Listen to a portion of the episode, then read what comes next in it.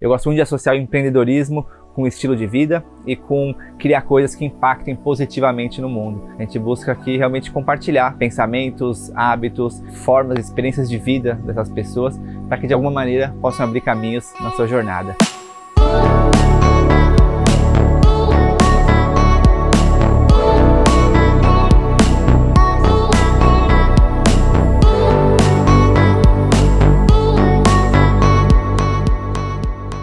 Bem-vindas, bem-vindos a mais um episódio de Abrindo Caminhos, o podcast para quem busca ser a versão mais autêntica de si mesmo.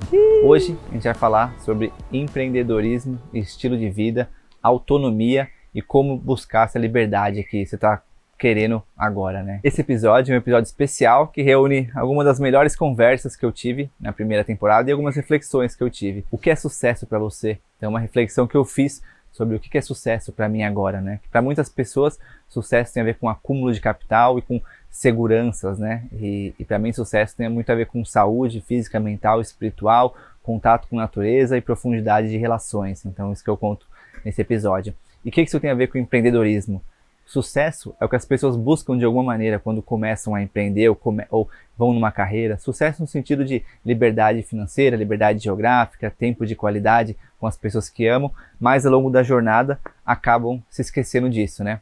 E no episódio Se Adaptar para Empreender e Ter Hábitos Saudáveis, eu compartilhei sobre quão realmente importante é buscar ter hábitos mais saudáveis quando você empreende, né? Então, o nosso conceito de bem-sucedido, ele é muito prejudicial. Ele envolve você passar uma boa parte da sua vida fazendo alguma coisa que você não quer, ele envolve você não cuidar da sua saúde, ele envolve você estar sempre ocupado, ser algo positivo, e é uma coisa que a gente não se questiona, né? Relaxamento acaba sendo celular, é, multitarefa é uma coisa básica hoje, todo mundo tem que fazer isso, você tem que estar conectado, você tem que estar responsivo, você tem que, tem que, tem que, tem que, e isso é devastador, né? Então a gente nunca teve tantos casos de ansiedade, depressão como a gente está tendo agora, é uma coisa não falada, fica em silêncio, e esse medo, né? Então eu estou num lugar que eu não quero estar, tá, não tenho dinheiro para sair, com quem que eu falo, o que que eu faço, é muita incerteza, e aí muitas vezes a gente não quer olhar para isso também, né? A gente quer é, tá no prazer, né? Prazer é vida, né? Então a gente acaba fugindo, né? Para seja é, excesso de álcool, excesso de comida, ou compra, ou a gente fica distraído com várias coisas, Netflix,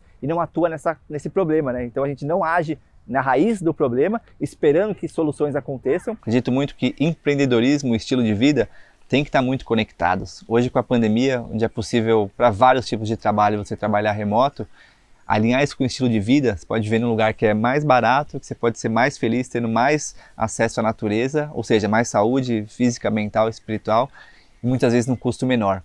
Então, acredito que empreender com foco na saúde sua e transbordar a saúde para o planeta. No mundo do empreendedorismo, muito se fala sobre mais, mais, mais, conquistar, aprender, ter, dominar, mas pouco se fala sobre hábitos saudáveis, sobre burnout, e é isso que eu falei no episódio com a Rafa Capai sobre burnout, esse risco da exaustão por trabalho, né? Então, se a gente não olha o estilo de vida quando a gente pensa no empreendedorismo, existe um risco nessa sociedade do cansaço que a gente está indo para um burnout coletivo. Porque a gente está falando para o ser humano que ele só tem valor se ele produzir. E aí o que, que existe? Existe um montão de seres, seres humaninhos, e eu me coloco nesse lugar, é, relacionando alto valor com a capacidade produtiva. Mas aí, quando o trabalho não está mais lá, ou quando o trabalho não dá mais retorno, ou quando o seu Instagram, né? Porque isso pode ser inclusive o seu conteúdo e a, e a quantidade de engajamento, né? Quando eu coloco meu alto valor e meu alto amor nas mãos desse terceiro que está associado com produtividade, que é o, o, número do meu Instagram, a quantidade de dinheiro que eu recebo, é, o, o carro novo que eu tenho ou não, a quantidade de horas que eu trabalho, se eu sou valorizado no meu emprego ou não, o que, que sobra para gente? Né? Se a gente é só produção, o que, que sobra? Mahamudra. Então, quem já ouviu essa expressão vai gostar muito do papo que eu tive com o César Curti sobre essa junção de corpo, mente, espírito, qual a importância de você estar sempre mexendo o corpo, né? Então eu vejo como essencial hoje para empreender, qualquer área da vida, mas para empreender especificamente, olhar para sua saúde, o que, que, você come, como você se exercita, como você dorme. E o César trouxe os hábitos dele a disciplina dele e uma mensagem muito importante, que se você está começando, paciência. Não adianta você querer se matar ou querer ir rápido para aquele lugar. Começa aos poucos, vai devagar, tijolinho por tijolinho, assim como empreender, né? Você vai aos poucos, aos poucos. Eu acho que é um jeito muito mais seguro hoje em dia de ter um corpo saudável, de você empreender? Eu acredito que a sorte existe, mas ela vem para quem merece, né? E quem merece é quem está ralando. Né? Eu nunca vi ninguém que não estava fazendo nada e conquistou as coisas que queria. Né? Eu vejo as pessoas saindo de um ponto de inquietação, buscando coisas. No começo você não sabe o que, que é. A vida ia ser muito fácil se a gente viesse com o manual pronto do que a gente tem que fazer, né? Uhum. Depois, com o tempo, a gente vai descobrindo ferramentas, né? Eu tento passar para meus alunos o máximo que eu puder de se arriscar em várias coisas.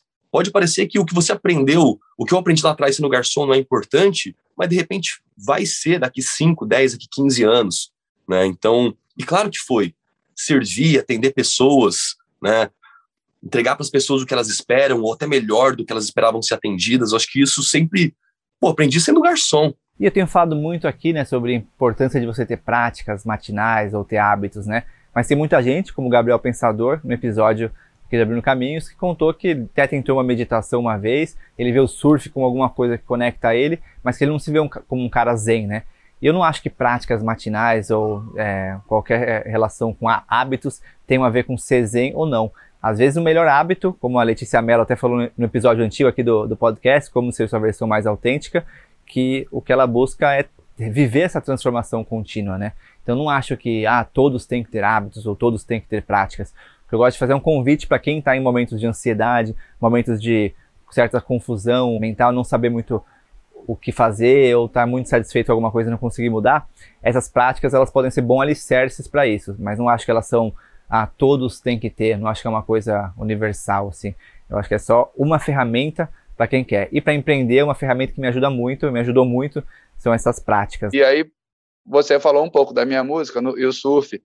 Eu acho que eu tento ter isso, né? Que não é difícil chamar de um otimismo, positividade, as palavras meio clichês. E, e, também não é assim, não sou mágico. Do, do, eu estou estressadaço esse mês, com problemas, com pessoas que estão me, me, me, fazendo mal. Eu não sou zen. Gostaria de ter uma prática, é, como eu já fiz uma vez na vida, uma meditação com, com o Kleber, achei legal, aprendi, mas não, não, não, não engrenei. E o, o surf, por isso mesmo, é, é, é importante. Eu sou a pior pessoa para falar disso. Eu acho que eu tenho surtos de disciplina. Porque eu não sou uma pessoa disciplinada, eu não consigo. É até difícil explicar isso, mas assim, eu não consigo organizar a minha vida se eu não sei como eu vou estar me sentindo em relação a isso tudo que eu estou organizando no dia seguinte, na semana seguinte. Então, eu não acredito em ficar me encaixando em coisas que a minha mente está querendo organizar e eu estou me cobrando por isso, e acho que isso gera um ciclo é, meio fora do que é natural. E no episódio com o Nilson, do Instituto Pindurama, a gente falou sobre uma das formas mais bonitas de empreendedorismo para mim hoje em dia, que junto com o empreendedorismo social é o empreendedorismo ecológico, né? Então, ecovilas, lugares que estão plantando orgânicos, compostagem, então, para mim, são formas tão lindas de empreender hoje em dia, bioconstrução, maneiras de ressignificar o mundo, né? Então, o Nilson deu uma aula aqui sobre ecovilas, sobre negócios sustentáveis. O dinheiro está aí circulando o tempo todo, só que ele pode ir para uma pessoa que vai só acumular e investir em coisas que degradam o planeta, ou ele pode vir para as nossas mãos, né, de empreendedores verdes, de pessoas que tenham o objetivo de mudar o planeta e que esse dinheiro que venha para as nossas mãos ele seja reinvestido em sistemas alternativos para a melhoria do planeta. E aí a gente tem vários mercados com potenciais disruptivos, como o mercado da cannabis, o mercado de casas ecológicas, o mercado de energias alternativas, o mercado da produção de alimentos orgânicos, né? É um, é um mundo à parte. Eu gosto muito de associar o empreendedorismo com o estilo de vida e com criar coisas que impactem positivamente no mundo. Então, essas são algumas referências aqui que a gente traz Abrindo Caminhos, para que você possa se inspirar e ver como são pessoas normais que estavam num lugar que talvez você esteja hoje e que ações que elas tiveram, né? Então, a gente busca aqui realmente compartilhar é, pensamentos, hábitos, formas, experiências de vida dessas pessoas para que de alguma maneira possam abrir caminhos na sua jornada. E esse foi o final da terceira temporada do Abrindo Caminhos, os melhores momentos e reflexões mais atuais aí. Feliz que você acompanhou aqui com a gente. Volta e escuta os episódios se você não escutou. Comenta no YouTube. Segue a gente no Spotify. Me manda mensagem no Instagram. Eu vou estar um período offline aí, mas eu volto e vou responder todo mundo, galera. quarta temporada tá no forno. Tem coisa muito boa vindo por aí, galera. Valeu por tudo, tamo junto e até semana que vem.